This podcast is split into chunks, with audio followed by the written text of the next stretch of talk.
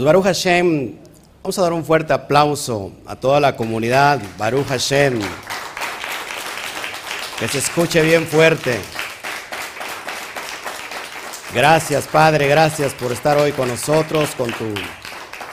Estamos muy contentos hoy, muy felices. Eh, bueno, tenemos hoy la entrega del capítulo 4 y lo voy a dividir al menos en, no sé, dos sesiones o tres sesiones porque en realidad está, está muy largo el capítulo, o sea, está muy corto.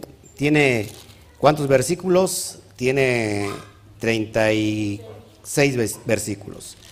Pero la información que vamos a sacar de ahí, wow. Así que bienvenido a todos, saludamos a todos, a todos, a todas las naciones que nos ven desde el, desde el norte al sur, el este y el oeste, a, lo que es, eh, a ver, ayúdenme, eh, Cuba, República Dominicana, eh, ¿qué más? Puerto Rico, tenemos gente que nos ve allá, Estados Unidos, lo que es México, lo que es Centroamérica, Suramérica, Iberoamérica, con los amados hermanos allá en España, en todo lo que es Europa y hasta Israel. Un fuerte a la cuenta de 3, 1, 2, 3. Shabbat Shalom. Baruch Hashem. Bueno, eh, tenemos un estudio que eh, si alguien se ha preguntado qué es nacer de nuevo, ¿cuántos conocen el concepto de qué es nacer de nuevo? A ver, levante la mano. Uno, dos, tres. Los demás no, han nacido de nuevo. Para afuera, por favor, vuelvan a nacer y regresen. Bueno, vamos a estudiar el concepto nacer de nuevo y que por supuesto no tiene nada que ver con la cuestión cristiana. Desde los lentes cristianos es otro rollo, es otro boleto. Y lo vamos a entender desde la perspectiva judía. Aparte, acuérdense que estamos estudiando un libro completamente místico.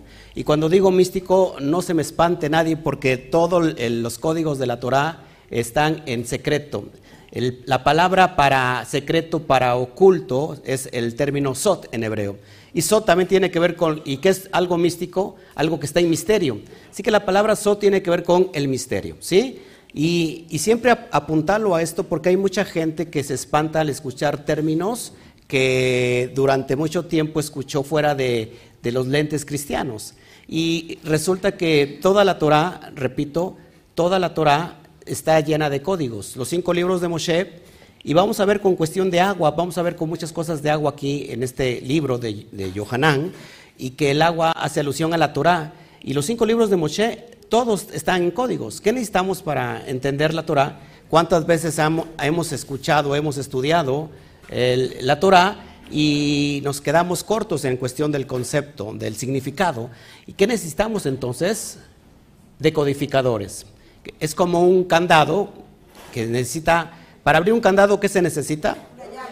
Una llave. Entonces, esa llave es el Sot, el que abre el misterio que está implícito en la sección de la Torah. Así que el libro de Juan es un libro eh, completamente judío, el que lo escribe tiene una mente judía, tiene una perspectiva judía, y es desde los lentes de Yohanan que vamos a estar estudiando. Así que para mí, el libro de Juan, y ahí está mi esposa que está presente, creo que no me ha dejado en paz. Es un libro súper difícil, súper difícil para aquella persona que no tiene los lentes con eh, que tienen la capacidad para escudriñar este libro, en realidad este, se queda completamente lejos y muy pobre del resultado de la interpretación. ¿Qué es lo que estamos haciendo? No significa que lo que yo voy a dar, aunque es algo inédito, porque en realidad no hay material este, sobre este libro, porque en el judaísmo hay, mucho, hay mucha sabiduría judía, y los sabios, los sabios judíos, los eh, antepasados judíos, y los, y los sabios eh, contemporáneos, pues no estudian el libro del Nuevo Testamento, queda claro, ¿no? Porque para ellos es algo que está muy alejado del Tanaj. Así que como no, no existe eso, pues no hay estudios eh, a profundidad del libro de Yohanan. Entonces, para mí es una tarea muy ardua porque tengo que estar interpretando correctamente y tratando de, dar al blanco, y es ahí donde los vamos a llevar. Así que es un tema muy importante, y si usted realmente está creyendo en la salvación, creo que esto le interesa, que es nacer de nuevo, y vamos a entender el, el qué es nacer de nuevo y por eso yo estoy muy emocionado. Amén. ¿Qué, te parece si vamos a hacer una, una, este, una oración? Padre, te doy gracias por este tiempo, por este momento. Recibe toda la gloria, toda la alabanza, papá. Abre nuestro entendimiento, abre estas vasijas.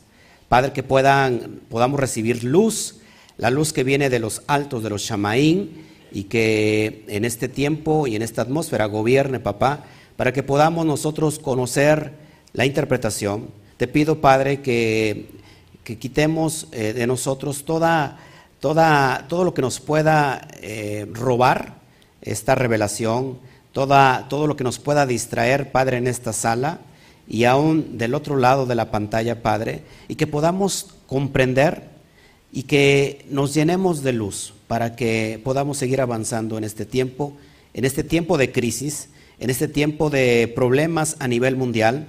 Necesitamos de esta luz, de esta agua que brota de, de, la fuente de la sabiduría, papá. Necesitamos hoy beber para saciarnos. Te damos gracias, papá. Gracias por el tiempo, gracias por el, por el Shabbat, gracias por el acercamiento, gracias por el día más alto que nos acerca a ti, papá. Gracias por la comunidad física, gracias por la comunidad virtual, papá. Gracias por la enfermedad que va a ser, que ya es sana en este momento, en este día. Eh, gracias por la libertad, gracias por la liberación. Gracias, Padre, por todo, por todo la sabiduría que has de vertir en este tiempo. Y yo me constituyo ah, delante de ti una vasija abierta, completamente abierta, papá, para recibir de ti. Te damos a ti la honra. Gracias, Padre, por eh, el tiempo de sabiduría a través de los sabios. Gracias por Rabí Yeshua, Padre, por la sabiduría que pusiste. Y gracias por, por los tiempos que han de venir. Y confiamos completamente en ti, Padre. Te doy a ti la honra, la alabanza. Amén, amén y amén. Bueno, pues ahora sí estamos muy eh, metidos en, este, en esta situación.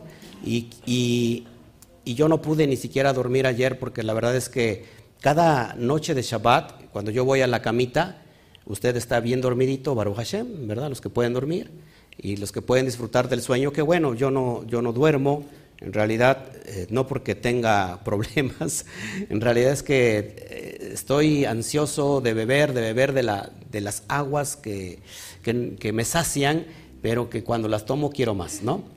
Entonces vamos a ver, entonces vamos a abrir el libro en el capítulo 3, por favor, y vamos a ver el concepto de lo que es nacer de nuevo. Y, vamos a ver desde la perspectiva judía qué es nacer de nuevo, porque vemos un relato muy interesante de Nicodemo con Yeshua, y, y desde los lentes cristianos, ¿qué pensamos que Yeshua está convirtiendo a Nicodemo, verdad? A Nicodemo, ¿a qué lo convierte? porque el nacer de nuevo tiene que ver con conversión. Al menos eso no nos enseñaron a nosotros desde la perspectiva cristiana. El nacer de nuevo tiene que ver con la conversión. Pero la pregunta de los 64 mil, Yeshua, ¿a qué lo está convirtiendo a alguien que es un judío, sobre todo que es un maestro de Israel, sobre todo alguien que pertenece al Sanedrín, y en los que pertenecen al Sanedrín son sabios y que son, son oficiales para enseñar la Torah, ¿a qué se va a convertir Nicodemo? Eh, no se va a convertir al, cristianismo porque no existe tal cosa en el primer siglo y ni siquiera Yeshua estaba promulgando el cristianismo, sino a, qué se, va a convertir Nicodemo. ¿Acaso Nicodemo no había nacido de nuevo? ¿Acaso Nicodemo no había nacido de arriba? Y vamos a entender esos conceptos porque le digo que a los lentes, con los lentes cristianos nos alejamos completamente de la verdad del texto. Así que vamos a abrir el versículo, el versículo, el capítulo 3, versículo 1, y vamos para allá. Así que por favor preste mucha atención. No traigo gráficas. En realidad me interesa mucho meterme a la profundidad y a veces ya no me da tiempo de las gráficas. Eh, Baruch Hashem por eso. Bueno, vamos para allá y dice así. Voy a leer los primeros tres versículos y los vamos a ir desmembrando. A mí me encanta esto, no sé si a usted le gusta esto, saborearse esto, eh, porque el saborearnos nos lleva, el saborear la Torah nos lleva a esas dimensiones poderosas. Hace un rato en la mañana me escribía un joven de Argentina, ¿tienes algo que decir, mi amor? Ah, no, este, Porque me distraen, ves para allá, me ves para acá, ves para allá. Ok, entonces, perdón por la interrupción. Entonces, hace un joven me escribe hace un rato de Argentina y me pregunta sobre el capítulo 4, sobre el SOT que está ahí. Yo le digo, todavía no llego al capítulo 4. y entonces no te puedo adelantar tampoco porque pues todavía no llego, ¿no? Eh, y además, este, y me dice, y bueno, un lugar de referencia donde pueda encontrarlo, y digo, no vas a encontrar ninguno, por la misma situación que les acabo de enseñar. Pero tratando de abrir hoy la vasija, abra su vasija, por favor. La vasija tiene que ver con el corazón de la persona, eh, cada vez que hay una vasija, entonces la luz se derrama y entonces esa vasija se embaraza. La vasija en hebreo es kli, ¿sí? Y la, y la luz en hebreo es or. Así que hay mucha gente que puede estar aquí, pero sin abrir su vasija. Y entonces no va a ser lleno, no va a ser llevado a otro nivel. Y la idea y el propósito de cada Shabbat es acercarnos al Eterno a través del estudio. Cuando alguien está estudiando Torah, se está acercando al Eterno, al bendito sea. Y, el propósito es elevarlo, es elevar la conciencia, el conocimiento, es elevar el espíritu. Y el propósito en realidad es acercarte al bendito sea, la gota que regresa al océano. Y hoy vamos a hablar de agua y este libro tiene mucho que ver con agua. Así que si nosotros no estamos eh, prestos para elevarse, pues usted se va a quedar en ese nivel inferior. Y, resulta que eh, no podemos seguir dando al blanco, Usted tiene que estar en ese nivel. Recuerden que como maestro de Torah, si usted me ha seguido durante algún tiempo, no estoy en el mismo nivel, o sea, porque no, no quiero hacer un bucle, ¿me entienden? Es decir, hay maestros que están configurados a ayudar a cierto nivel de personas. Es decir, por ejemplo, hay personas que pasan del cristianismo a las raíces hebreas y se quedan en ese, en ese tiempo, en ese bucle, y está muy bien, ¿va? Porque están ayudando a esas personas a entrar. O sea, está muy bien, yo no los critico, está muy bien. En mi caso no es así porque yo estoy constantemente yendo a otros niveles eh, mayores. En realidad entonces lo que yo quiero que usted también vaya conmigo para que penetremos a la tierra prometida. ¿Sí? Recuerden que hace ocho días vimos el agua y vimos el... ¿Y qué significa el agua? La Torah. ¿Y qué significa el vino? ¿Eh? ¿Eh? El sot, la interpretación. El vino significa el sot. Vino en hebreo, la palabra vino para hebreo eh, tiene una gematría de 70 y la palabra sot vale 70. Así que eh, una cosa es el, agua que representa la Torah, la Torah escrita, y otra cosa es el vino que representa la interpretación del, del, sot, lo que está escondido en la Torah. Y vamos a seguir con el tema del agua, porque es muy importante el agua. ¿Qué tiene que ver el agua? El agua da vida. Así que presta atención para que su vasija sea llena hoy de mucha agua y vamos a, leer los primeros versículos. Pero había, eh, había un hombre de los parushim, de los fariseos, y su nombre era Nicodemo. En hebreo es Nakdimón, Nakdimón. ¿Quién era este? Príncipe de los judíos. Era, es decir, un principal dentro de la sinagoga. Acuérdense que estoy leyendo el texto, el texto del, código, del código Sinaiticus. El Codex Sinaiticus estoy yo estudiando desde ahí. Así que va a haber un poco palabras cambiadas en la cuestión eh, de Reina Valera que usted tiene en las manos. Y por supuesto, pues yo he puesto, solamente cambiado el nombre de Jesús por, por Yeshua. Y, lógico que el nombre de, Adonai pues no aparece aquí. Pero, y lo que tú ves entre comillas, Nakdimon, eso yo lo he puesto para que tengamos solamente un punto de referencia. Verso 2, vino él de noche. ¿A qué hora, en, qué momento llegó? De noche. ¿Por qué creen que Nicodemo llegó de noche a ver a Yeshua? ¿Ustedes creen que se, que se avergonzaba de él? ¿Ustedes creen que a lo mejor lo fue a ver en secreto para que no se dieran cuenta los, los demás del grupo del Sanedrín? ¿Por qué creen que lo, lo, fue a ver de noche? Bueno, apunte por favor. Los sabios estudian la Torah de noche. No hay mejor eh, hora para estudiar la Torah que la noche. Dos, tres de la mañana se abren códigos. Amén. Bueno, como que usted hoy comió chile o gallo, no sé qué le pasa. Vaya, te tengo que. Bueno, me sigo. Ya no le doy nada, solamente leo y me voy derecho y nos vamos. Vino a él de noche y le dijo, Rabí, sabemos que Elohim, sabemos que de Elohim has venido como maestro, como moré, porque nadie puede hacer estas señales que tú haces a menos que Elohim esté con él. Punto número dos. Ya aquí Nicodemo está diciendo y está hablando en plural, sabemos. O sea que ya había una discusión ahí en, en la sinagoga, en el Sanedrín, de todo lo que estaba trayendo Yeshua como maestro, de las señales que, que nos está marcando aquí Juan y que dice que estas señales, no puede haber señales si, si Elohim no está con este maestro, ¿no? Y las señales son muy claras, estamos hablando de cuestiones muy, muy profundas. Y fíjate lo que respondió Yeshua. Y respondió Yeshua y le dijo, de cierto, de cierto te digo, que el que no naciere de nuevo, no puede ver el reino de Elohim. Acuérdense que ya vimos que es el, el contexto o, el, o la terminología Malhut Shamaim o Malhut Elohim que es exactamente lo mismo.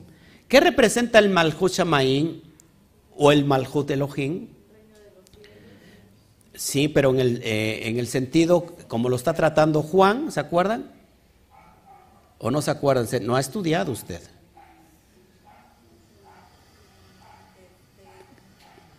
¿Qué representa el reino de Dios o el reino de Elohim o el reino de los cielos? No, amados, no estudian. La vida eterna. Es lo que representa la vida eterna. El reino de los cielos representa la vida eterna y les enseñé que la vida eterna se vive en este tiempo y en este momento. Y acuérdense cómo es el proceso para entrar al reino de los cielos o a la vida eterna que no está en tiempo futuro, sino que está en presente activo. ¿Cómo se entra? a la vida eterna o al reino de Dios o al reino Elohim o al reino de los cielos. ¿Cómo se entra? Guardando los mandamientos. Todos aquí, para que vayamos viendo el contexto judío. Pero le dice a un principal de la sinagoga, te digo que el que no naciere de nuevo no puede ver el reino de Elohim. La, traducción eh, normal, como Reina Valera traduce, si no naciere de nuevo. Pero emplea aquí un término griego que se llama anoten. Y anoten significa desde arriba o de arriba. Entonces el contexto, como debería de haber eh, sido, es de cierto, de cierto te digo que el que no naciere de arriba no puede ver el reino de Elohim. Y vamos a estudiar un poquito qué es el contexto de nacer de arriba. Si, alguien me lee, por ejemplo, la versión, ahí está activo el micrófono, eh, alguien me, rápido me lee la, versión ahí en, Reina Valera, yo la tengo aquí, por supuesto, pero para que les dé la oportunidad, y, pero ahí, por favor, hermanito, para que se escuche. Versículo 3 del capítulo 3, y, y código real por ahí, este hermano, si me lo puede pasar a leer también. Y miren cómo el código real dice diferente, por favor. Juan 3.3. Sí. Respondió Jesús y le dijo, de cierto, de cierto, te digo, que el que no naciere de nuevo no puede ver el reino de Dios. Ok. Código real dice. Y el código real respondió Yeshua y le dijo, de cierto, de cierto te digo, el que no naciere de arriba no puede ver el Malhut de Hashem. Amén. Entonces, hay código real, está respetando bien el, el texto o el término del verbo griego, anoten, que significa de arriba o desde arriba. Así que vamos a ver el concepto aquí, hermanos, para que vayamos familiarizando con todo esto y entendamos, número uno, qué es nacer de nuevo. Vamos a estudiar lo que es nacer de nuevo desde la perspectiva judía, porque si nosotros no sabemos qué es nacer de nuevo, cuando nosotros en el contexto o en la cosmovisión occidental, sobre todo en la religión de la cristiandad, ¿Qué significa nacer de nuevo? Todos estamos, casi si le preguntamos a, todo este conjunto cristiano, todos prácticamente van a decir ir a las aguas, el bautismo, ¿no? Eso es nacer de nuevo. Pero vamos a ver entonces qué es nacer de nuevo y en el contexto judío, y como lo está marcando el libro de Juan, que es nacer de arriba. Y queda completamente diferente el término, ¿no? Bueno, en la Septuaginta, ¿saben quién es la Septuaginta? La traducción del hebreo al griego. ¿Se acuerdan cuándo sucede la traducción de la Septuaginta? Solamente para ir recabando los, los datos históricos. ¿Y saben por qué se traduce el Tanaj, la Biblia hebrea, al griego? ¿Alguien sabe? Hay dos preguntas, rápido. Exactamente, porque había judíos que, nuevas generaciones de, de población judía que ya no hablaba completamente para nada el hebreo. Se habían asimilado a tal grado que se les conocía como judíos, aunque fueran, perdón, se les conocía como griegos, aunque fueran judíos. ¿Cuándo sucede esto? Hay alguna parte que regresa de la dispersión de Babilonia. ¿Se acuerdan? ¿Cuántos años fueron? 70 años. 586 por ahí regresa el pueblo, pero no todos vuelven a, a Eres Israel, no todos vuelven a Judea, sino que hay un grupo muy grande que se regresa a Egipto. Esto es impresionante. Población judía que se regresa a Alejandría. Alejandría es una ciudad en Egipto que la funda quién, quién, quién funda esta ciudad? Alejandro Magno. Y se lleva judíos a esa, a esa ciudad y dice, bueno, acá los judíos, y empiezan los judíos y las nuevas generaciones llegó que en el 250, antes de la era común o antes de Cristo, 250 años antes de Cristo, ya hay una comunidad judía en Alejandría que no sabía hebreo que ya no hablaba hebreo. Y a esa comunidad se le conocía como los griegos. Por eso cuando vemos las cartas de Pablo y menciona a los griegos, no quiere decir que está haciendo alusión a los griegos como tal, sino a este conjunto de judíos que se asimilan al helenismo, a, lo que es la, cultura griega, y, y empieza a mezclar muchas cosas y en este concepto pierden completamente el lenguaje hebreo. Y entonces mandan a traducir el Tanaj hebreo al griego. Eso se le conoce como la Septuaginta. Eso es bien importante que lo entendamos. La Septuaginta, la palabra griega anoten, anoten o anoten, con frecuencia se asocia al cielo o al Mishkan o a las visiones, a las visiones del trono de Elohim. Así que esta, esta palabra es clave para entender qué es nacer de arriba. ¿Ok? Ahora, vamos a, a, hacernos preguntas muy lógicas, porque, como les dije hace un ratito, Yeshua le está hablando a un fariseo de alto nivel. ¿Qué es la palabra fariseo? La palabra fariseo no significa hipócrita. Por favor, no sean hipócritas. No, significa hipócrita, porque tenemos el mensaje de Yeshua mencionándole a algunos fariseos y les dice, ustedes son como, son sepulcros blanqueados, son hipócritas, eh, diezman todo, ¿verdad? Eh, pero lo que tienen que hacer no hacen. Estoy parafraseando.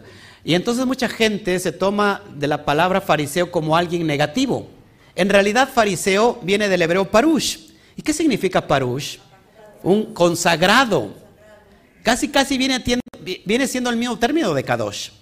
Así que los fariseos o los perushim, en plural, los apartados, son los que están, los que tienen el poder legal por Israel de poder comunicar la Torah.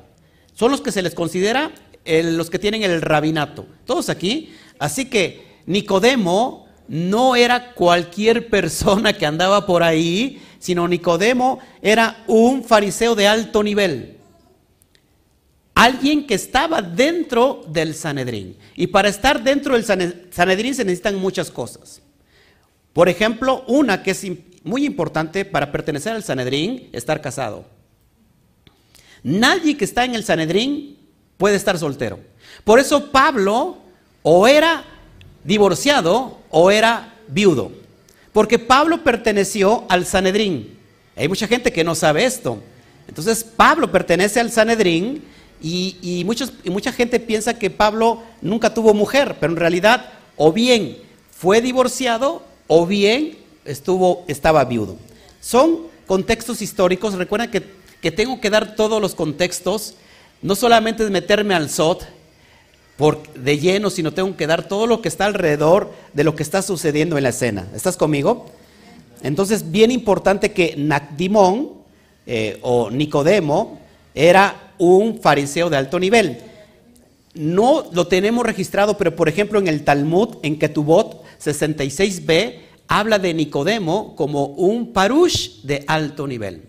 Es decir, que este parush de alto nivel también va a ver a otro parush. Y este parush es Yeshua. Todos aquí, es muy importante que vayamos analizando este concepto para que no salgamos que Yeshua está convirtiendo a Nicodemo al cristianismo. No, no existe nada de esto, ¿ok? Bueno, muy importante. Entonces, número uno, o número dos, o número tres, el número que tú quieras. Yeshua lo llamó a Nicodemo como maestro de Israel.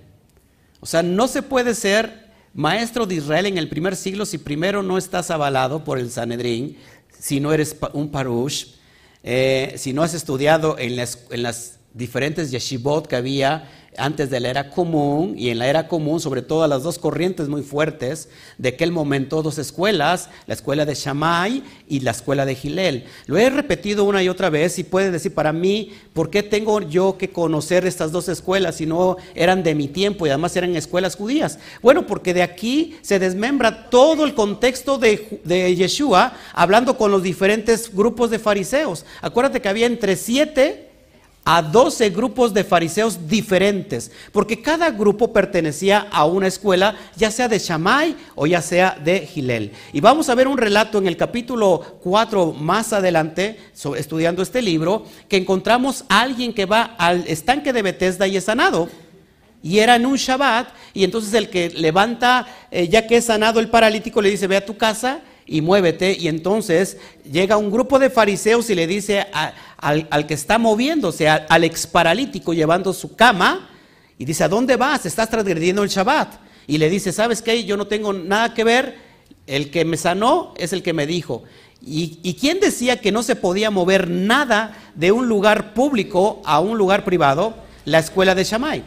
Una escuela de Shammai que es completamente rígida para traducir para eh, la alajá de la cuestión de la Torah. Ahora, en Shabbat está, está escrito que, que sea, se puede transgredir por mover un lugar, un lugar eh, de un lugar público a un lugar privado una pertenencia, no está escrito. Pero sin embargo, la escuela de Shammai así lo regía. Y Gilel decía, no, se puedes moverlo.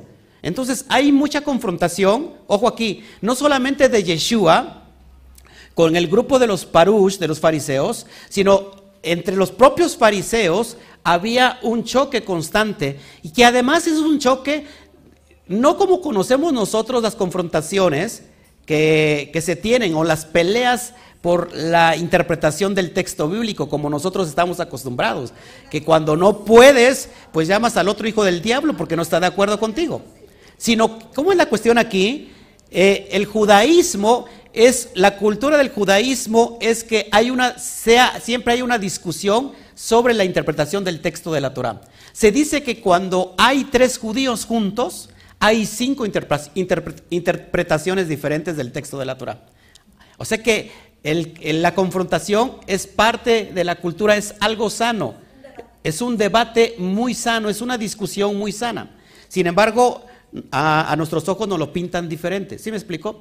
Así que Hablando sobre esto, este maestro de Israel, bueno, pues tiene que pertenecer a una escuela, ¿ok? Y esto es muy importante porque sin duda todo judío del primer siglo entendía, y sobre todo los parush o los fariseos, habían entendido que el reino de Elohim eh, es como un campo de perfecta justicia, de verdad y de amor, centrado en lo que es alrededor de Israel. Es decir, todo saben en el primer siglo que el reino de los cielos es guardar los misbot. Pero entonces, ¿por qué Yeshua le dice es necesario que nazcas de arriba? ¿Qué tipo de renacimiento metafórico le está diciendo a Yeshua a otro judío? Yeshua es un judío hablándole a otro judío. Yeshua es un maestro de Israel porque el propio maestro de Israel, Nicodemo, lo reconoce. Sabemos que tú eres un maestro y que vienes de parte de Elohim porque si nadie puede hacer las señales que tú haces si no está Elohim contigo. Estoy parafraseando. Así que un maestro reconoce a otro maestro. Pero este maestro le dice, Nicodemo tienes que nacer de nuevo. Así que vamos a estar viendo todas estas posibilidades. Eh, y en el contexto judío te voy a enseñar que no solamente el judío tiene un método de conversión o un método de nacer de nuevo. De hecho, hay al menos cuatro o cinco eh, tipos de conversiones en, en la perspectiva judía. Además se dice que un judío nace de nuevo todos los días. Y así lo tenemos que ver nosotros que estamos naciendo todos los días, porque el, estudio de la Torah nos hace renacer y hoy te lo va a entender. Ok, bueno. Eh, ¿Qué se puede decir de esto? En otras palabras, por ejemplo, los humanos nacen naturalmente, nacemos naturalmente, no por elección, en un mundo defectuoso y a menudo injusto, que ahorita nos vamos a meter en esas profundidades del vientre, del agua, ¿qué tiene que ver el espíritu? Usted se va, se va usted a enamorar. Pero una persona, ojo aquí, puede elegir comenzar una nueva vida a cualquier edad en busca de la realización práctica de la justicia, la verdad y el amor. ¿Cómo lo hacemos? A través de obedecer la Torah. Queda bien claro, ¿ok?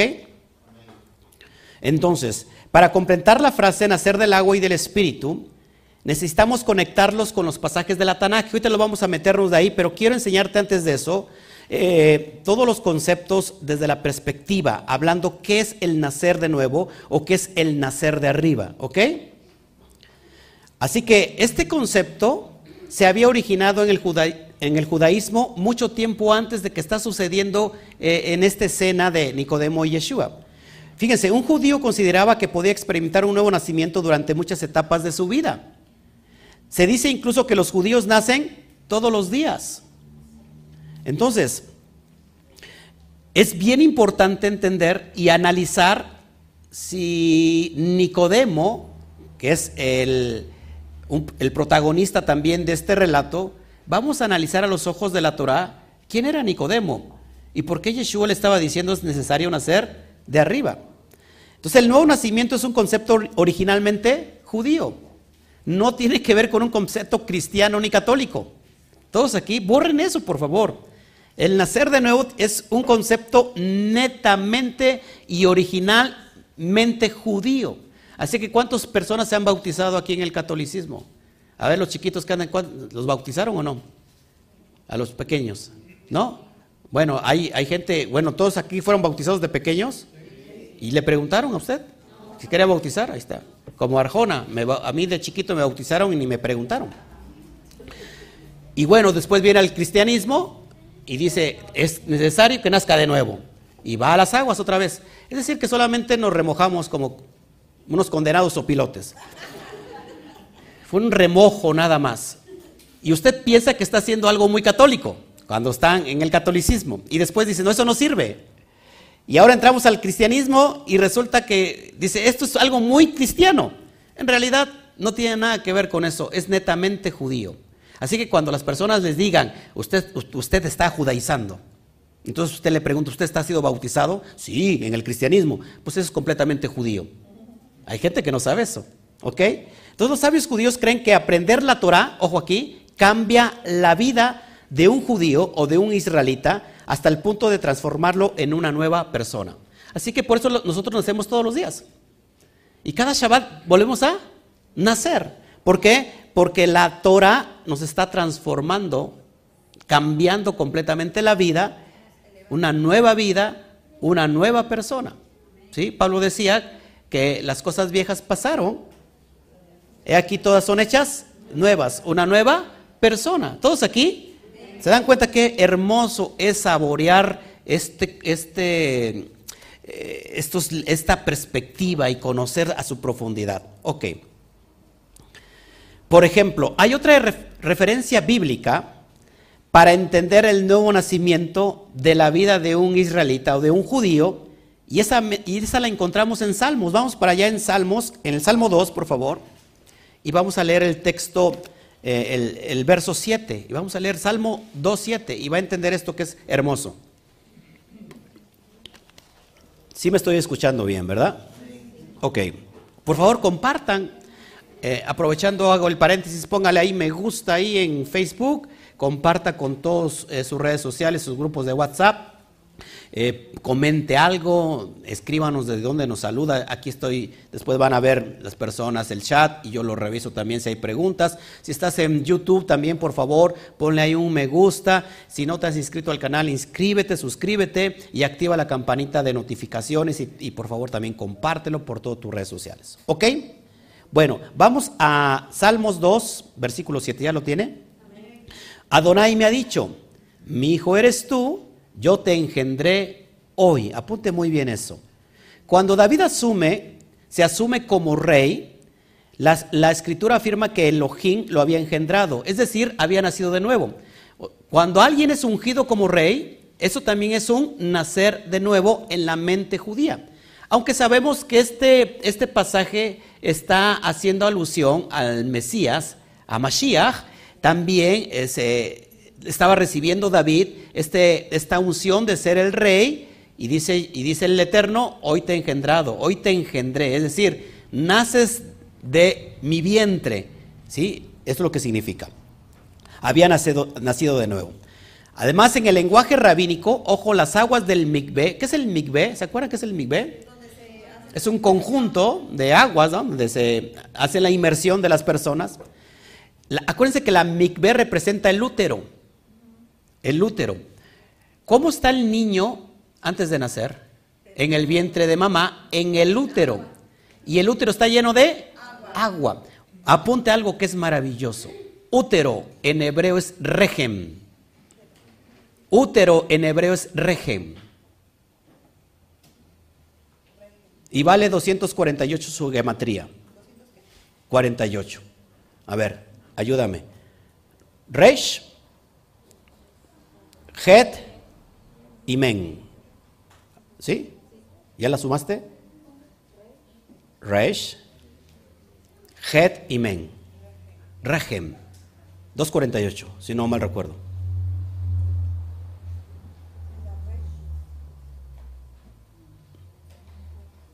¿Sí? Esta mujer es matemática y le falla las matemáticas. Ojo aquí, apunte, esto es muy importante. La migbe representa el útero de la mujer. Cuando una persona baja las aguas, se sumerge, es... No. Sí, por eso. Het vale 8 y men vale 40. 248. No, dije 248. Si esta mujer siempre me quiere poner el pie. Bueno, ok, fíjese, la puse nerviosa. Ojo aquí. Representa la migbe, el conjunto de aguas, cuando baja la persona a la inmersión, representa el útero cuando estaba el bebé en la madre. Y, el romper de aguas es cuando brota ese niño a la nueva vida. Se rompe la fuente. Ojo aquí, por eso es simbólico la cuestión del nacer de nuevo, nacer de las aguas. Ojo aquí. Regen, que es útero en hebreo, vale 248. Y la palabra Rajem, que se traduce como misericordia, también vale 248. Es decir, amados hermanos, que aquí encontramos ya el remes de la cuestión del útero, que tiene que ver con la misericordia de Hashem. El nacer de nuevo tiene que ver con la misericordia de Hashem. Otro valor para 248 es la palabra hebrea o el, nombre de Abraham. Abraham. Abraham vale 248. Entonces es muy importante que vayamos analizando todas estas cuestiones para entender a dónde te voy a llevar. ¿Ok? Así que estas aguas que están representadas más bien para un gentil, un ger sadik, ¿qué es un ger sadik? ¿Eh? Un justo entre las naciones, o la palabra prosélito. Pablo hablaba de los prosélitos. Ojo aquí, es cuando un gentil entraba a las aguas de la mikveh es como si entrara al vientre de la madre y cuando salía del agua es como si saliera del útero. Y es como si hubiera nacido de nuevo. Por eso, eh, cuando alguien se acerca, por ejemplo, a la fe cristiana, pues tiene que pasar el proceso. Pero vuelvo y repito, esto tiene que es netamente judío. La pregunta a donde los quiero llevar, ¿acaso Nicodemo, siendo un maestro de Israel, no había tenido el proceso de la conversión? Bueno, vamos adelante.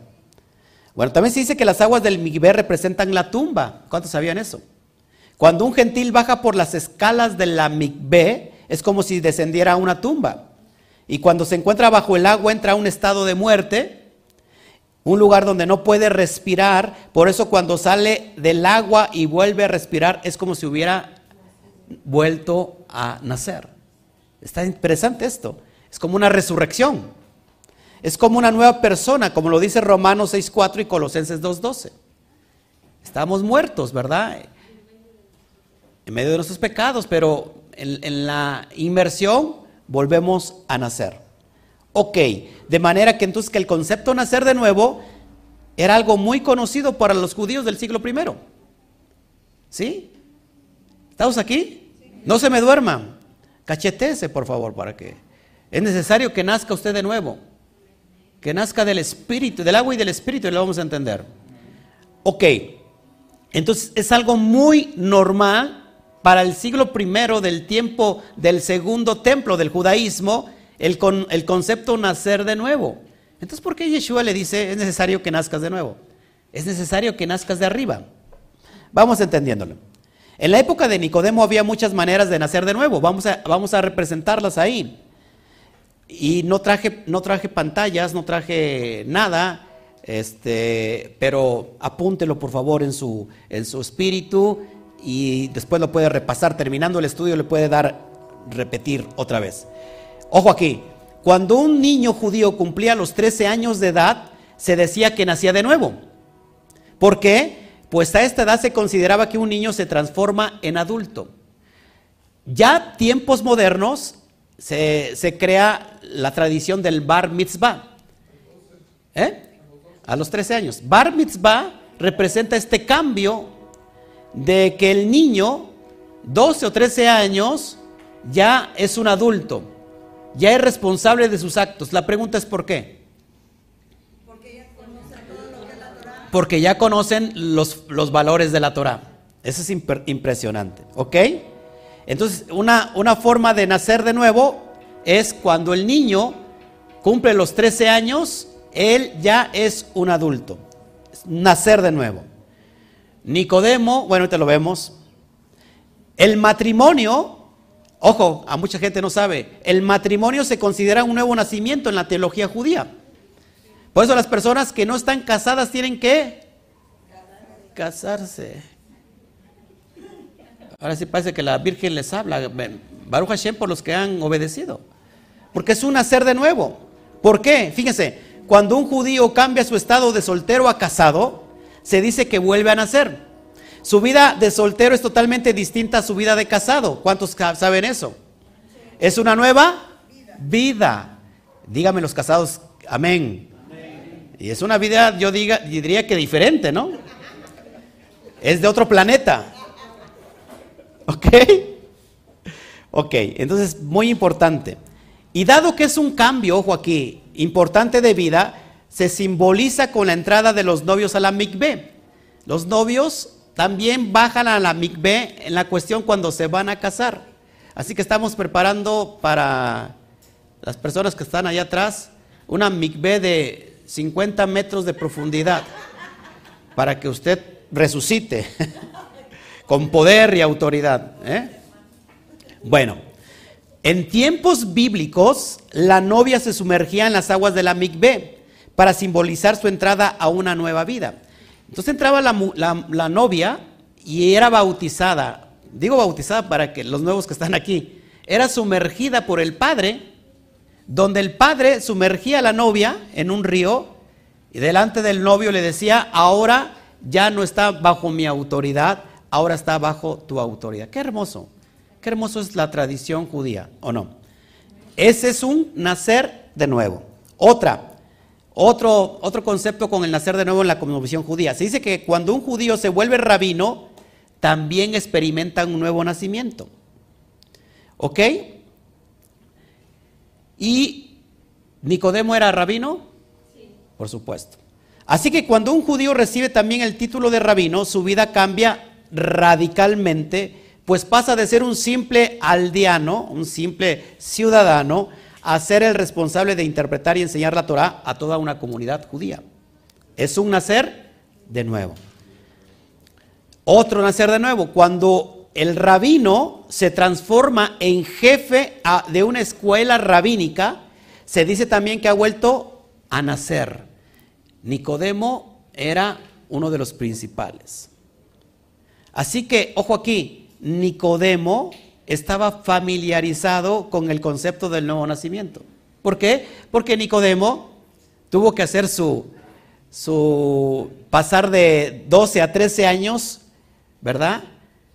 Como un nuevo nacer, porque en esa etapa de adulto, del niño a la, a la adultez, tuvo que estar casado, porque nadie que está, que pertenece al Sanedrín puede estar soltero. ¿Por qué tienen que estar casados? A ver, ¿por qué? ¿Lo manda la Torah? Claro. Por tanto, dejará al hombre a su padre y a su madre y se unirá a su mujer. Y los dos serán una sola carne. Es, un mandamiento. Por eso los que están en el Sanedrín tienen que estar casados. ¿Ok? ¿Qué más? Cuando un judío se vuelve rabino. Nicodemo era un rabino. Cuando se vuelve director o principal, Nicodemo era uno de los principales de la sinagoga. Así que Nicodemo tenía todo, todos los nacimientos que puede tener un judío. sabemos que, que, él cumplió los 13 años, por supuesto, que estaba casado, recibió la ordenación rabínica, y también sabemos que es, jefe de una yeshiva, pues era un harraf. ¿Qué significa harraf?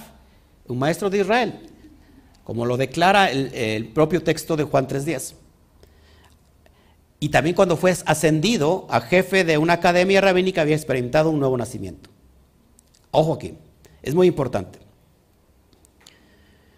Entonces lo primero que Nicodemo pregunta acerca de experimentar un, un nuevo nacimiento a una edad avanzada. O sea, es que no es que Nicodemo sea y que realmente lo, lo hemos representado en el cristianismo como alguien tonto, como alguien que es un maestro de Israel y no sabes esto, como si no, supiera, nada Nicodemo. Nicodemo era un sabio, pero Nicodemo se extrañó de cómo nacer nuevamente a una edad avanzada. Había experimentado todos los nacimientos según la teología judía, no le quedaba otra experiencia similar por vivir. Así que la única manera posible de nacer de nuevo otra vez era reiniciar su vida desde el vientre de materno y comenzar nuevamente todo el ciclo. Pero es bien importante entender que cuando vemos en el texto, volvamos al texto por favor, sí vamos entendiendo, yo sé que es algo muy profundo, amados hermanos, y que todavía no entra en la profundidad, y unos ya se están... ¿Eh? Lo estaba viendo literal. Pero vamos a ver el contexto. Cuando dice, respondió Yeshua y le dijo, de cierto, de cierto te digo, que el que no naciere de nuevo no puede ver, entrar al reino de los cielos. Vamos al texto que sigue. Verso 4, Nicodemo le dice, ¿cómo puede un hombre nacer siendo viejo? ¿Puede entrar por segunda vez en el útero de su madre y nacer? En realidad, amados, lo que Nicodemo estaba preguntando es esto. Esencialmente le dice a Yeshua, ¿cómo podía volverse judío si ya había nacido judío? O sea, es algo que lleva mucha profundidad y cambia completamente la situación de la pregunta. ¿Cómo puede volverse un judío si ya había nacido judío? Y por supuesto estaba por hecho que al ser un maestro de Israel, tenía el nacimiento eh, o el nacer de nuevo que todo judío o todo israelita tiene que tener. Y aquí viene la pregunta de los 64 mil. Y lo que sigue, que es impresionante. Dice, Yeshua responde, de cierto, de cierto te digo que el que no nazca de agua y del Espíritu no puede entrar en el reino de los cielos. el que no nazca del agua y del espíritu no puede entrar al reino de los cielos. Y esto es donde vamos a meternos a esta profundidad donde te queremos llevar.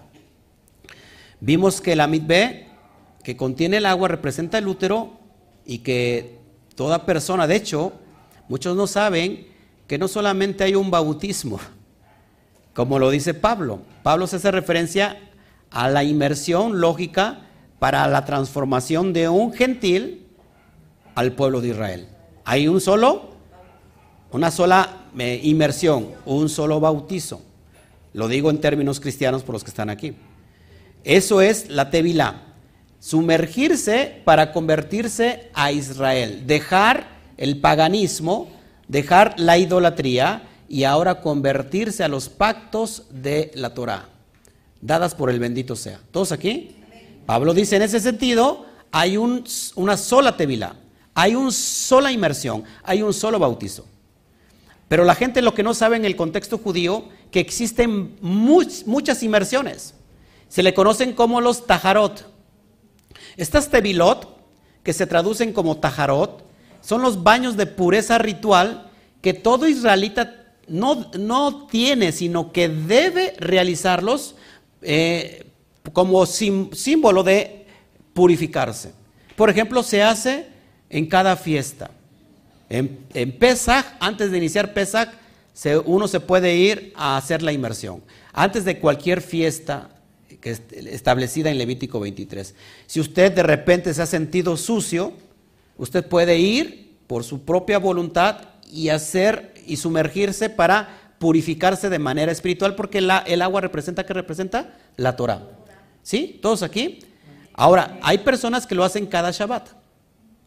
Antes de venir cada Shabbat, ellos bajan a la mikveh y se sumergen para purificarse de cualquier impureza que tuvieran eh, espiritual, de una forma simbólica. ¿Sí? Las mujeres, este, después de su periodo también. Las mujeres, exactamente. También las, mujeres pueden tener el, estado de nida, es decir, que están eh, en su periodo menstrual, tienen que purificarse. Así que hay diferentes tajarot. Y, aquí me llama la atención que dice que el que no nazca del agua y del espíritu, y es lo que vamos a estar tratando de enseñar, dice, no puede entrar en el reino de los cielos. Lo que es nacido de la carne, carne es, y lo que es nacido del ruach, espíritu es. Lo que es nacido del espíritu, espíritu es. Así que aquí hay una alusión directa al Ben Adam. El Ben Adán nace de los elementos, de todos los elementos que forman la tierra. Lógico que tenemos los elementos madre, como yo les había explicado. Las letras madres es la Aleph. ¿Qué otra letra madre hay? la, men, ¿y qué otra letra hay? La shim. Es decir, tenemos abir, que representa la alef, que representa el aire. Tenemos majin, de la letra men, que representa aguas, o el agua. Y tenemos la shin de esh, que representa el fuego. Estas tres letras madres, con, según el Sefer Yetzirah, que se crea el universo, con la unión de estas tres de estos tres elementos estamos creando la tierra, Eretz, ¿ok? La tierra. Y de la tierra nace el justo, el sádic. Ojo aquí porque es algo muy profundo y a lo mejor la gente nuevecita no me lo va a entender. Es muy importante. Así que Adán es nacido de estos elementos y tienen el elemento del, del Ruach. ¿Qué es el Ruach? ¿Qué significa Ruach? ¿Cómo se traduce eh, Ruach? Porque no solamente se traduce como espíritu, en griego neuma, eh, sino que Ruach tiene que ver con viento y tiene que ver con aliento. Así que Adán recibe el aliento de Hashem para cumplir un propósito. Porque se dice en la cosmovisión judía, en la mística judía, que el único que puede reunir, unificar los cielos y la tierra es el Sadik. Así que el sádic es un código.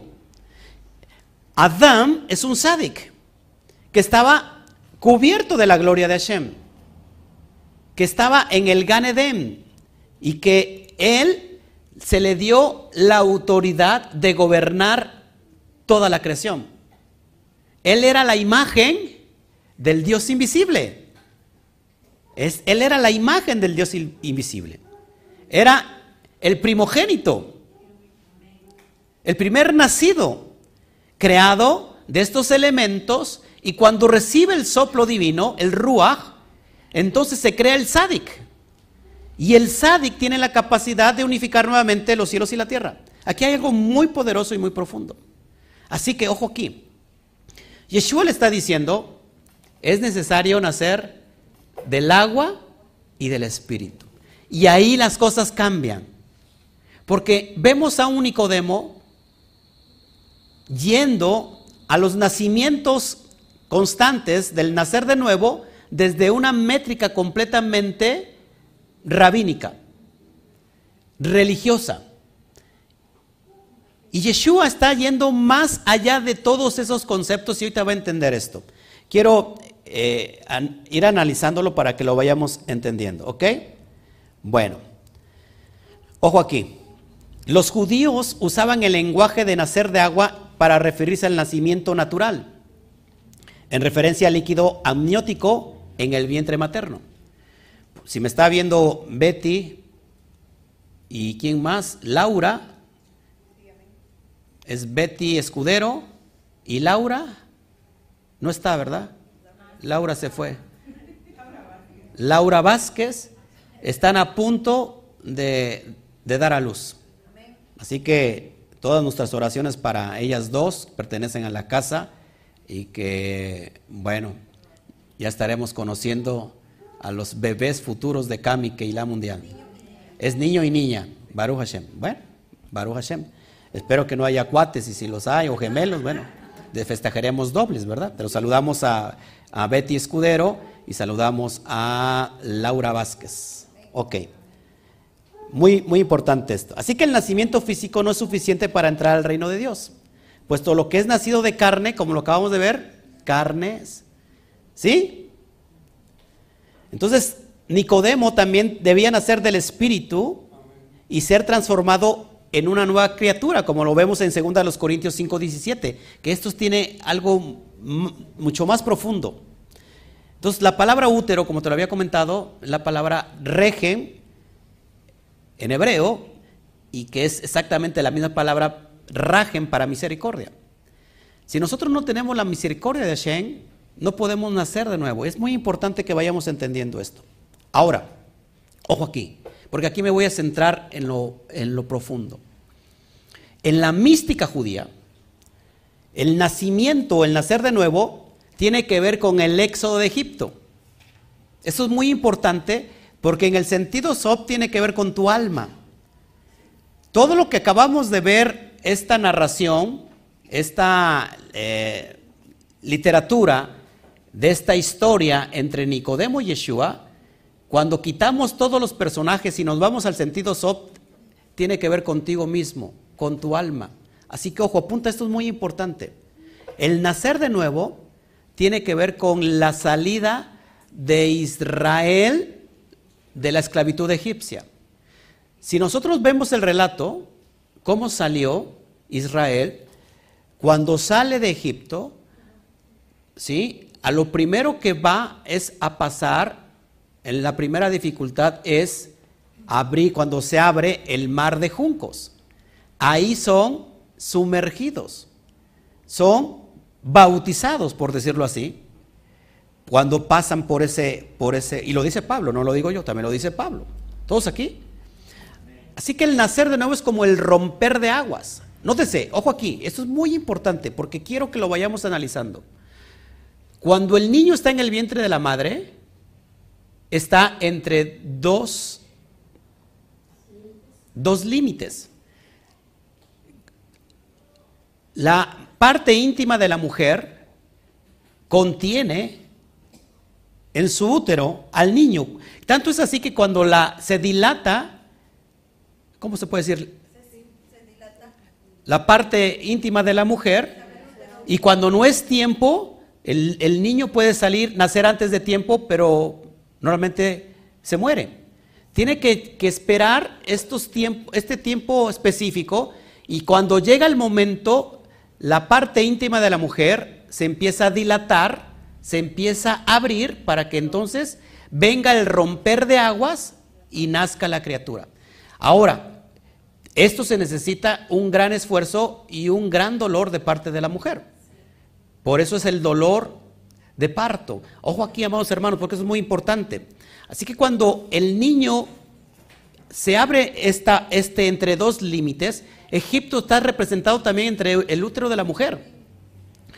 Cuando estos dos límites se abren, da luz al niño, es el romper de aguas, es la, es, en el sentido es cuando Israel sale de esos dos límites. Egipto significa entre dos límites. Es impresionante esto. Egipto, repito, significa entre dos límites. Entonces, hay un faraón que está ahí impidiendo que nazca el niño, que nazca Israel, y, este faraón tiene que ser qué? Quebrantado. Y cuando es quebrantado, se rompe la fuente, nace el niño, y cuando se rompe la fuente es el derramar de aguas, que es lo que encontramos en la narrativa del pueblo cuando está delante del, del, mar de juncos, que se traduce como mar rojo, pero en realidad es el mar de juncos. ¿Todos aquí?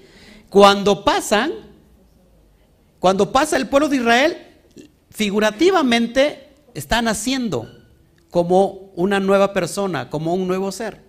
Por eso el Padre dice, de Israel de Egipto, perdón, llamé a Israel. Israel es mi hijo.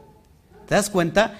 Entonces, fíjate, ¿quién es el padre entonces de ese, de ese bebé, de ese Israel? Es el propio Eterno. Es mi hijo. Es bien importante que entendamos esto.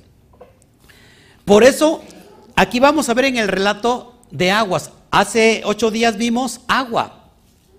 Dentro de ocho días o dentro de quince días vamos a entrar a lo que es el estanque de Bethesda. Nuevamente agua. Eh, perdón, y en el, en el capítulo 3 vamos a ver a la mujer samaritana yendo al pozo de agua. O sea que el agua es el elemento clave para entender todo este libro místico que estamos estudiando. Ojo aquí. Entonces, en el sentido sot del alma, cuando la persona está pegada a su yetzer hará, está en Egipto. Tiene que nacer de nuevo. Ahora del agua y del espíritu. Es decir, tiene que volver a su génesis, a su principio, a lo raigal, donde Adán es nacido por ese soplo divino, por ese aliento divino. Pero como el hombre, su alma del hombre o de la mujer, está viviendo en el estado de Yetzer Hará, es decir, está viviendo dentro del útero todavía. ¿Por qué? Porque está pegado todavía a la inclinación hacia el mal. La persona no, quiere hacer lo bueno y no puede. Porque hay una otra ley en sus miembros que lo lleva a hacer lo que no quiere hacer. Entonces termina haciendo lo que no quiere hacer. Lo que no quiero hacer, eso hago. Eso es lo que dijo Pablo haciendo referencia al Yetzer Jara, porque todo mundo aquí tenemos Yetzer Jara. ¿Cuándo entra Yetzer Jara? ¿Cuándo entra Yetzer Jara? ¿Eh? Cuando Adán desobedece. Fíjense, esto es profundo. Si nosotros entendemos como la maldad y la bondad como algo separado, estamos todavía en el dualismo. No hemos nacido de nuevo. La bondad y la maldad viene de Hashem. La oscuridad, las tinieblas y la luz vienen de Hashem. Por eso Yeshua es buscado en la oscuridad. Porque es, algo simbólico que está narrando también el, Bereshit. El Bereshit del, del versículo 1 al versículo 3. Estaban las tinieblas. Y el Espíritu se movía sobre la faz de las aguas. Y versículo 3 de Bereshit dice, y dijo Elohim, sea la luz, y fue la luz, que ya explicamos en el texto. Así que Yeshua está haciendo esa luz primigenia, en ese momento, la luz primigenia, ¿qué es, qué es la luz primigenia? La oraganus, la luz que está escondida donde? En la Torah, y que es la vida para los hombres. ¿Sí? Y que entonces por eso este, este rabino llamado Nicodemo lo busca en la noche porque él está representando, Yeshua está representando la luz primigenia. Por eso lo reconoce como maestro. Eso es muy profundo, amados hermanos. Pero entonces, cuando nosotros vivimos empapelados, por decirlo así, es decir, que estamos teniendo las clipot. ¿Qué son las clipot? Las cáscaras de la suciedad. Es decir, cuando nosotros todavía estamos impregnados de la impureza del serpiente. ¿Cuándo estamos, fuimos impregnados de la impureza del serpiente? Cuando Adán pecó. Entonces el hombre empezó a morir por su desobediencia. Y entonces el Eterno lo sacó del Ganedén y como expliqué hace ocho días, puso un ángel con una espada de fuego para que no dejara entrar nuevamente al hombre y comiera del fruto de la vida y fuera eterno como Dios. ¿Por qué? Porque no puede comer del fruto de la eternidad porque está sucio, está en impureza por el pecado del serpiente. ¿Todos aquí? ¿El Eterno nos quiere dar el fruto de la vida? ¿De la vida eterna? Sí, pero es necesario que para que nosotros entremos nuevamente al Edén, y comamos del fruto de la vida, de la vida eterna, es necesario que nazcamos o que nazcamos, ¿se dice nazcamos? Se escucha raro. Que nazcamos nuevamente, quitando la impureza del serpiente, no teniendo nada con el serpiente para que entonces ahora sí vivamos la vida eterna. Ahora Yeshua, ese fue el propósito del maestro entrar nuevamente al Gan y comer el fruto de la vida, para que entonces ahora sí nosotros tengamos esa herencia y podamos entrar a comer el fruto de la vida, porque si nosotros nacemos del agua y del espíritu, no va a haber pureza, impureza del serpiente nosotros, hemos quitado todo eso. Entonces la persona cuando nace de nuevo en el sentido sot, en el sentido del alma, es necesario que deje su Egipto. La, persona se mueve, cuando está en Egipto es muy susceptible a todo. Se siente por todo, se enoja por todo, le echa la culpa a todos, pero él no se hace responsable de nada. Está criticando todo, está juzgando todo, se queja de todo. Esa persona vive en su Egipto. Esa persona no, no ha nacido de nuevo. No importa que esté estudiando la Torah. No importa que haya inclusive eh, sea un maestro de un rabino de Israel. ¿Estamos conmigo? ¿Están conmigo? Lo que pasaba con Nicodemo realmente, que ahorita lo voy a entender, es que Nicodemo seguía todavía en Egipto. Su alma todavía estaba en Egipto porque estaba ligado a las costumbres eh, rabínicas que imponían cargas sobre las personas que querían acercarse a estudiar la Torah. ¿Cuántos misbot tenemos en la Torah? 613. ¿Cuántos mandamientos rabínicos o mandamientos de hombre? Más de 6000. Así que eh, en, esta parte, Nicodemo está representando los mandamientos de hombre sobre los propios mandamientos de la Torah. Así que ningún mandamiento de hombre nos puede entrar al reino de los cielos, sino solamente los mandamientos de Hashem. ¿Sí está conmigo? Entonces no importa cuán estudioso seas de la Torah, no importa si cada Shabbat, antes de llegar Shabbat, te sumerges para purificarte, no importa todo lo que hagas si tú estás llevando imponiendo cargas que no están implícitas en la Torah. Estás viviendo en, un, en una tradición, en una religión, y todo eso se traduce como exilio. Todo lo que es religión se traduce como exilio, y exilio es igual a Egipto. Egipto significa vivir entre esos límites que realmente nos, nos limitan a tener una comunidad con el bendito sea. Y esto lo vemos en los religiosos, no solamente en la persona que es pagana, sino también en los religiosos porque no permiten, Yeshua decía, no dejan entrar, ni entran, ni dejan entrar al reino de los cielos. Les decía a estos parush, ¿se dan cuenta conmigo? Entonces, en el sentido sot, amados hermanos, nosotros tenemos que quitar esas cáscaras. Dejar el Egipto. El Egipto es muy cómodo. La persona que, que no se quiere incomodar quiere permanecer en Egipto, no importa que, que viva como un simple eh, esclavo. O sea, la esclavitud, el faraón lo manda a construir ladrillitos que se convierten en fortalezas mentales y el faraón le convence, el sistema le convence que usted está viviendo en libertad aunque esté viviendo como esclavo. Y como usted tiene miedo a salir, de, ese, de esa cáscara, de ese huevo, de esa cáscara de huevo, no quiere, no le gustan los retos. Usted dice, pues aquí está, aquí tengo todo, aunque estoy esclavo, pues me da mi comidita, eh, aunque no tengo esto, pero pues ahí me la voy pasando. Usted no quiere salir, no quiere romper el cascarón. Se acostumbran a la mediocridad. Esa persona vive en Egipto y tiene que salir de ahí. El alma tiene que dejar el nivel más bajo, el nivel del alma que se le llama el inferior, que es el, el alma animal, que es el nefesh.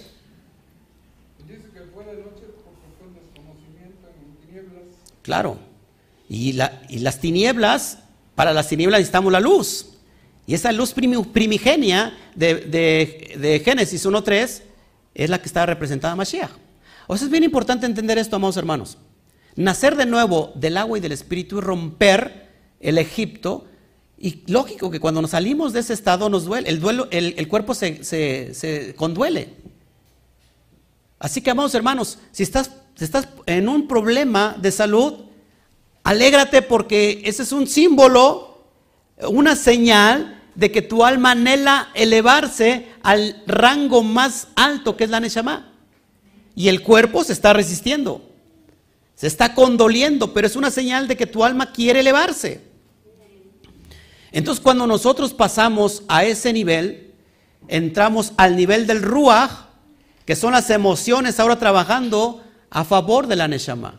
Es cuando nosotros nos llevamos o nos lleva el Eterno al, nivel más elevado, como estaba Adán. Que en ese momento Mashiach o Yeshua estaba viviendo en ese estado de Neshama como lo vivió Moshe Rabenu. ¿Estamos entendiendo aquí? Ahora, ¿por qué agua? La letra Men tiene que ver con agua. De hecho, la pictografía de la letra Men son unos surcos de agua. Que curiosamente, digo curiosamente, porque nada es curiosidad, vale 40. Y 40 es el tiempo de gestación de las 40 semanas que de la mujer necesita para dar a luz. Por eso Yeshua se fue 40 días y 40 noches al desierto. Por eso Moshe sube a Arsinaí 40 días y 40 noches para recibir la Torah. Y luego el diluvio, que son 40 días y 40 noches, y ese diluvio que inundó toda la tierra, trajo vida. Así que el agua está conectado con la vida. El agua es la Torah y la Torah es vida. ¿Estás conmigo? Pero si la persona no recibe el aliento divino, de nada le sirve la, la Torah porque lo está viviendo de un sistema solamente que completamente de apariencia. Religioso. ¿Están conmigo? Entonces, muy importante esto. Fíjense, lo que estoy narrando se asemeja al asunto corpóreo que nace del vientre de una madre. ¿El vientre de la madre cómo está? En oscuridad. Se, dice que está el, bebé incómodo, porque está en un, en un estado fetal, inclusive inmundo. Y entonces pasa a una dimensión de un mundo iluminado en toda la perfección. Es cuando nace. Por eso, amados hermanos, si nosotros no queremos dejar eh, y tomar en cuenta mis responsabilidades y estar viviendo siempre en el sentido, en el nivel más bajo, no podemos nacer de nuevo. Es necesario nacer de arriba. Nótese la palabra. Por eso tenemos estos contextos, cabeza, que tiene que ver con Neshama, tiene que ver con Israel, tenemos la parte intermedia del tórax que tiene que ver con el Ruach, donde encontramos el corazón, las emociones, y tenemos la parte inferior que es el Nefesh. Por eso Jacob representa Nefesh.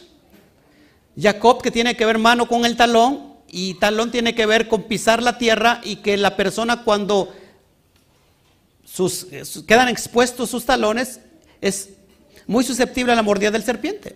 ¿Qué tiene que hacer Jacob para no ser mordido por el serpiente? Tiene que vencer su carne, su yeter Y entonces se le cambia el nombre. Ya no te llamarás Jacob, sino ahora te llamarás Israel. Israel significa la parte elevada del alma, la Neshama. La palabra Israel, cuando se translitera por Roshli, significa mi cabeza. ¿Estamos entendiendo aquí?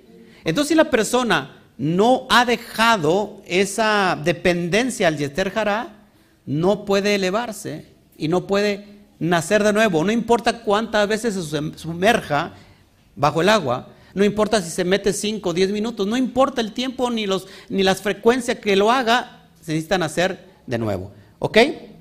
Bueno, vamos a ir culminando esto para que lo vayamos entendiendo. Gracias, gracias a todos que siguen conmigo. Bueno, muy importante irnos al contexto del Tanaj. ¿Quiere ir conmigo? Bueno, vamos aquí. Déjeme revisar esto porque esto me lo salté. Ok, bueno. Acuérdense que el Evangelio de Juan se nombra mucho el, el profeta Ezequiel, reiteradamente el profeta Ezequiel. Y vamos a ver ahora sí ¿Qué tiene que ver el contexto del agua, del espíritu? Y lo vamos a entender de una forma ya categórica. Vamos a Ezequiel 36. Acompáñeme, por favor. Y que esto nos va a dar mucha luz, amados hermanos, pero mucha luz. Me pongo lentes acá porque acá hay poquita luz. No, no, porque no vea. Vamos al verso 25 en adelante. Y nótese cómo esto es impresionante. Ezequiel 36, 25 en adelante. ¿Lo tenéis? Dice así, esparciré sobre vosotros agua limpia. Agua limpia representa la Torah. Y seréis limpiados de todas vuestras inmundicias. El agua nos sirve para purificar. El agua nos sirve para purificarnos, para limpiar toda impureza, pasar de un estado de tumá a un estado de tajará. ¿Qué significa esto? Pasar de un estado de impureza espiritual a uno de pureza espiritual. Ok, eso es lo que hace la Torah. La Torah representa el agua. Sigo. Y seréis limpiados de todas vuestras inmundicias y de todos vuestros ídolos os limpiaré. Os daré un corazón nuevo y pondré espíritu nuevo dentro de vosotros y quitaré de vuestra carne el corazón de piedra y os daré un corazón de carne. Ojo aquí, el versículo 27 es muy importante. Y pondré dentro de vosotros mi espíritu y haré que andéis en mis estatutos y guardéis mis preceptos y los pongáis por obra. Queda clarísimo. ¿Qué es nacer de arriba? Hacer morir la carne, dejar el estado de mediocridad, el estado animal, en el estado del nefesh es donde se mueven las, las, ¿cómo se llaman? Las, eh, no, no, los instintos. Es igual que un animal. O sea, voltea a ver al de junto y bueno, tú conocerás en qué nivel se está viviendo, ¿no? Pero cuando una persona pelea por todo, está viviendo en el estado animal. Una persona que necesita nacer de arriba. Es decir, que esta agua, número uno, nos va a limpiar de toda la impureza, porque va a ser rociada por el Hashem, por el propio Hashem. Nos va a limpiar de toda inmundicia, es decir, nos va a quitar toda la impureza del, serpiente. Nos va a limpiar. Se ha roto esas cáscaras, las clipot, que, que, es como el útero, que representa esa, esa clipot que no deja entrar la luz, bueno, tiene que abrirse ese útero para que pueda eh, venir esa luz a ese nuevo ser. Entonces, quitamos esa inmundicia, el Eterno no las quita por medio de la Torah, del agua, pero dice que también dará su espíritu. Y el espíritu es, número, número uno es primero limpiar, purificar a la persona, pero no es total. Necesita el espíritu para que ahora obedezca todo lo que está escrito en la Torah. Así que Nicodemo Repito, en el sentido Sot, Nicodemo estaba llevando las leyes rabínicas, pero no estaba llevando lo que tenía que hacer. ¿Se acuerdan de la parábola, que esto es muy importante entenderla, del buen samaritano? El levita, el Cohen Gadol, vieron al necesitado y por ir a realizar su abodá, su servicio, no le ayudaron. ¿Es importante la abodá? ¿El servicio? Sí. Pero hay una ley en la Torah que es más grande que eso que es el amor. Y sin embargo, el buen samaritano, que ni era levita, ni era Cohen Gadol, era alguien que es, es despreciado por el pueblo judío, sin embargo el samaritano fue y tuvo compasión. Y Yeshua no le preguntó a él, tienes que nacer de nuevo. Porque lo que hay que hacer es lo que él hizo. ¿Te das cuenta, amados hermanos? Que cuando vivimos en un mundo religioso, prácticamente estamos fuera del foco del bendito sea. Sigo, ya voy a terminar con esto. Entonces, esta es la primera sección que les dije y termino. Vamos a los versículos que siguen. Dice así, versículo 7, no te extrañes de que te dije, debes nacer de nuevo. Así que Nicodemo se extrañó. El viento sopla de donde quiere y oye su sonido, pero no sabes de dónde viene ni a dónde va. Así es todo aquel que es nacido del Ruach. Nicodemo respondió y le dijo, ¿cómo puede suceder estas cosas? ¿Cómo puede suceder estas cosas? Verso 10. Respondió Yeshua y le dijo, ¿eres tú el maestro de Israel y no sabes estas cosas? ¿Eres tú el maestro de Israel y no sabes estas cosas? Recuerda que la religiosidad nos lleva a cegarnos. Si alguien no piensa como yo, entonces lo condeno por no pensar como yo. ¿Eh? Me divido. Y entonces, lejos de, de condenarlos, también le digo, eres un hijo del diablo. Porque tu doctrina es, está completamente opuesta a mi doctrina. Y no es sana doctrina. Yo tengo la sana doctrina, ¿me entiendes? Nos, esa persona vive en el exilio. Exilio en hebreo es golá. El exiliado necesita al Aleph, al Todopoderoso, para la redención. Y, es curioso que la palabra golá, si le aumentas la letra Aleph, ya no es golá, sino ahora es geulá. Y geulá significa redención. Es impresionante. Así que no importa cuán religiosos seamos, si todavía vivimos en un exilio necesitamos redención. Necesitamos nacer de arriba.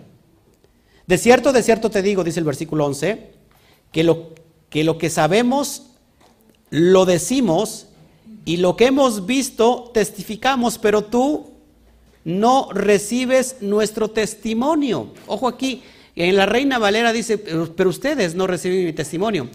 Y, y es importante que vayamos contextualizando. Verso, capítulo 1 de Juan, verso, verso 11, para que puedas entender el contexto. Yeshua le dice, tú eres un rabí, tú eres un rabino, eres uno de los principales, un maestro de Israel, pero tú no sabes esto, pero ¿sabes por qué? Porque tú no recibes nuestro testimonio. Fíjate lo que dice el versículo 11. A los suyos vino y los suyos no le recibieron. A los suyos vino, ah bueno, a los suyos vino y los suyos no le recibieron. Y entonces aquí, aquí dice la persona que vive en el exilio, es que los judíos mataron a Jesús. Y por eso odiamos a los judíos. En realidad, amados, había millares de judíos que seguían a Yeshua. Aquí se, se, complementa el texto como lo dice en, a ver quién tiene la versión del Código Real, hermano, verso 11, capítulo 1 del Código Real, para que entiendan ahora sí el significado. 1.11. Dice, a los de su propio oficio vino, pero ellos no lo aceptaron. Amén. A los de su propio oficio vino y ellos no lo aceptaron. Aquí el versículo 11 que te estoy mostrando, precisamente del capítulo 3, dice, pero tú, Nicodemo, no recibes nuestro testimonio. Es decir, Nicodemo no lo aceptaba como el Mesías, como el Yehior, como la luz primigenia que da vida a aquel que la recibe. Así que Nicodemo no estaba aceptando a Yeshua. El detalle está aquí, amados hermanos, que cuando nosotros no, no aceptamos ir a la Neshama, estamos negando al propio Mashiach. Porque el Mashiach vive en, el área, en la parte más alta. Es el alma alta y elevada en la Neshama, que es la cabeza. Cuando nosotros no vamos a esa dimensión, estamos rechazando al Mashiach y no podemos nacer de nuevo. Todo mundo tiene, tenemos a Mashiach dentro de nosotros. Hay, mucha gente que vive en el exilio y me va a apedrear cuando escuche esto, pero no importa, y que esté libre de pecado, que arroje la primera piedra. Ojo aquí, es muy importante. Todos tenemos a Mashiach dentro de nosotros. Pero también todos tenemos a Nahash dentro de nosotros. Es decir, tenemos la luz y tenemos la oscuridad. Mashiach vale 391 y Nahash vale exactamente lo mismo. Así que cuando alguien está viviendo en el exilio es que está inclinándose hacia la izquierda o hacia la derecha. Inclinarse hacia la izquierda es inclinarse hacia el mal, hacia el Yetzer Ara. Es decir, se está inclinando hacia el Satán, hacia el Nahash, hacia el serpiente. Vive en la oscuridad. Pero la otra persona se inclina al Yetzer Atov, a la inclinación del bien, se está inclinando a la luz, al Mashiach. Así que cuando alguien no sale de su exilio, está rechazando a Mashiach. Cada vez que te ves al espejo, eres Mashiach. ¿Sabes por qué? Porque Yeshua cumple con el propósito de meternos nuevamente al Ganedén. Lo que lo regó, la que, el que regó el Adán primordial, este primogénito que nace con esa capacidad de poder dada por Hashem, y desobedece, ahora Mashiach hace el tikkun, arregla las cosas y vuelve a introducir al Adán al Ganedén. Come del fruto de la vida, del fruto de la vida eterna, y se vuelve al estado original del primer hombre. Es muy, es muy importante entender esto. Así que cuando alguien no acepta la luz primigenia, no acepta elevarse, está rechazando al Mashiach. Y curiosamente, cuando rechazamos al Mashiach, estamos aceptando al Nahash. ¿Están conmigo? Así que no importa, amados hermanos, que tú digas yo acepté a Mashiach. Pero si tus hechos y tus actos dicen lo, lo contrario, realmente estás viviendo de una apariencia. No se me distraiga, todo el mundo es como que se me distrajo. Es algo muy profundo. Sigo, ya voy a terminar. Sobre todo por los niños que ya están aquí. Los niños grandes, digo, porque ya. Los niños chiquitos, ¿qué culpa tienen? Están chiquitos. Vuelvo a leer el versículo 11. De cierto, de cierto te digo que lo que sabemos lo decimos y lo que hemos visto testificamos, pero tú no recibes nuestro testimonio. ¿Qué testimonio trae Yeshua? ¿Eh? El reino de los cielos el reino de los cielos. Dice el versículo 12, si has si les he dicho cosas terrenales y no creen, ¿cómo creerán si les digo las celestiales? ¿Cómo, si usted, le estoy diciendo cosas prácticas, cómo ustedes van a recibir el sentido sot? Y es cuando mucha mente choca, porque hay gente que está acostumbrada a escuchar lo que ha estado escuchando durante la exégesis bíblica en la cristiandad. Pero vienes y traes el Sot, la revelación, pues la gente se espanta y dice, este, este, es del diablo. Cuando prácticamente en realidad estamos de la luz, estamos llevándolos al Mashiach. Sigo, ya voy a terminar. Cuando digo que voy a terminar, es que en realidad sí voy a terminar porque esto lo, lo, he dividido en dos o tres sesiones. Verso 13. Y nadie subió al cielo, ojo aquí, por eso es importante que entendamos esto. Nadie subió al cielo sino el que descendió del cielo el Hijo del Hombre, que está en el cielo, el Ben Adam. ¿Se da cuenta que es la alusión al Ben Adam? Ben Adam estaba, fíjate, él estaba en, eh, en esa altura, en esa concepción de conciencia elevada. Y dice, nadie subió al cielo sino que el que descendió del cielo, que está en el cielo. En, la en el código real dice diferente. Porque el, Hijo del Hombre no está, todavía no estaba en el cielo en el momento que escribe Yeshua, antes de que cumpla su, su, testimonio, su, ¿cómo se llama? Su ministerio. Verso 14. Y como Moshe se levantó, perdón, y como Moshe levantó la serpiente en el desierto, así es necesario que el Hijo del Hombre sea levantado. ¿Qué significa esto? Nadie puede subir al cielo, nadie puede nacer de arriba si primero no crucifica su ego su yo. ¿Qué representa la cruz, el madero y crucificado ahí a Yeshua. Si te das cuenta, en el sentido soft, hay tres personajes ahí. Uno que es el central, que es Yeshua, y hay dos, dos, este, dos a su lado, dos, dos también, estos sí eran ladrones. Uno que recibe a Yeshua y otro que lo rechaza. ¿Qué es esto en la alusión? Que hay dos partes en nosotros, el Yeter Hará y el Yeseratov. Cuando nosotros crucificamos el ego, entonces realmente prácticamente hoy estarás conmigo en el paraíso. Hoy estarás conmigo en el reino de los cielos. Cuando uno va a, la, crucifixión y crucifica el yo, el ego, eh, ese yo egoico, en hebreo se le conoce en la mística bitul, apúntelo con B, B de burro, bitul. ¿Qué significa bitul? Negarse al yo, al yo egoico. Ese es bitul. Miriam tuvo bitul, Abraham tuvo bitul, Yeshua tuvo bitul, y todos los que trascendieron tuvieron bitul. Es decir, la negación al yo egoico. cuando ves en ese madero la cruz es el bitul. Así que cuando alguien va al bitul, entonces en realidad puede hacerse uno con el Padre. ¿Estás conmigo?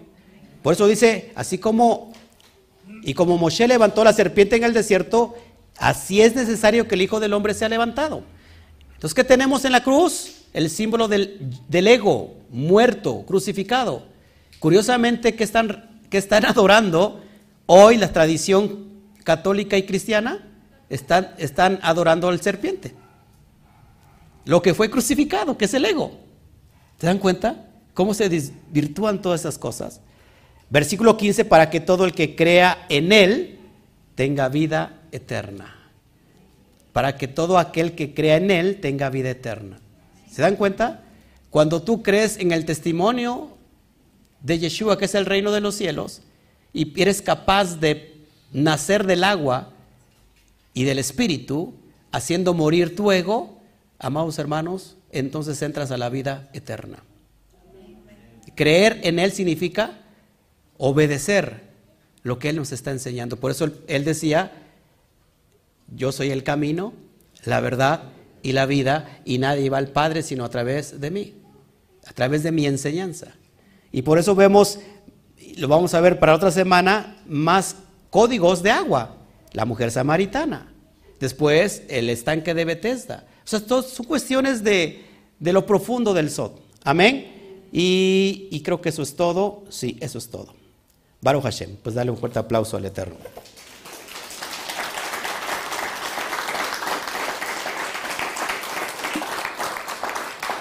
Se dan cuenta que, hay mucha profundidad y que no puedo hacer de uno, de un solo estudio, estos, este capítulo porque nos lleva a mucha profundidad.